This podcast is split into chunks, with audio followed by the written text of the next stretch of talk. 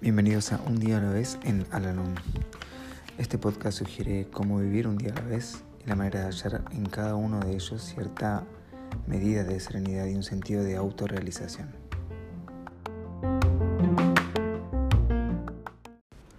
Hola, ¿cómo están?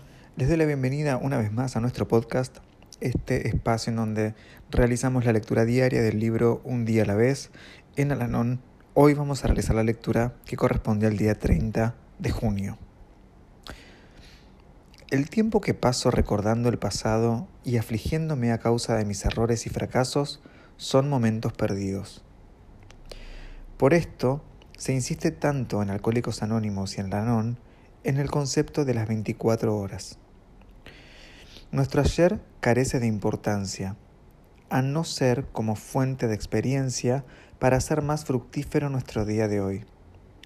La pesadumbre y la autocondenación por lo que se ha hecho y por lo que se ha dejado de hacer tan solo destruyen la autoestima que podríamos derivar de un modo equilibrado de vernos a nosotros mismos.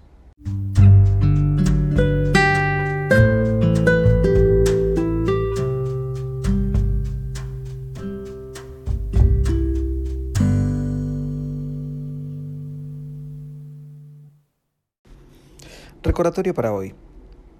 El remordimiento causado por los daños infligidos a otros puede desaparecer si enmiendo y hago restitución de la mejor manera posible. El remordimiento que procede de las oportunidades perdidas se desvanecerá si trato de hacer elecciones sabias ahora. Quiero cenar este día con pensamientos y acciones de los cuales no tendré que arrepentirme. Deseo emprender tan solo lo que pueda realizar acertadamente, sin apresuramiento ni tensiones. Hoy viviré este solo día y no encararé todos mis problemas al mismo tiempo. Los del pasado no necesitan preocuparme hoy, y los del futuro se afrontarán cuando surjan.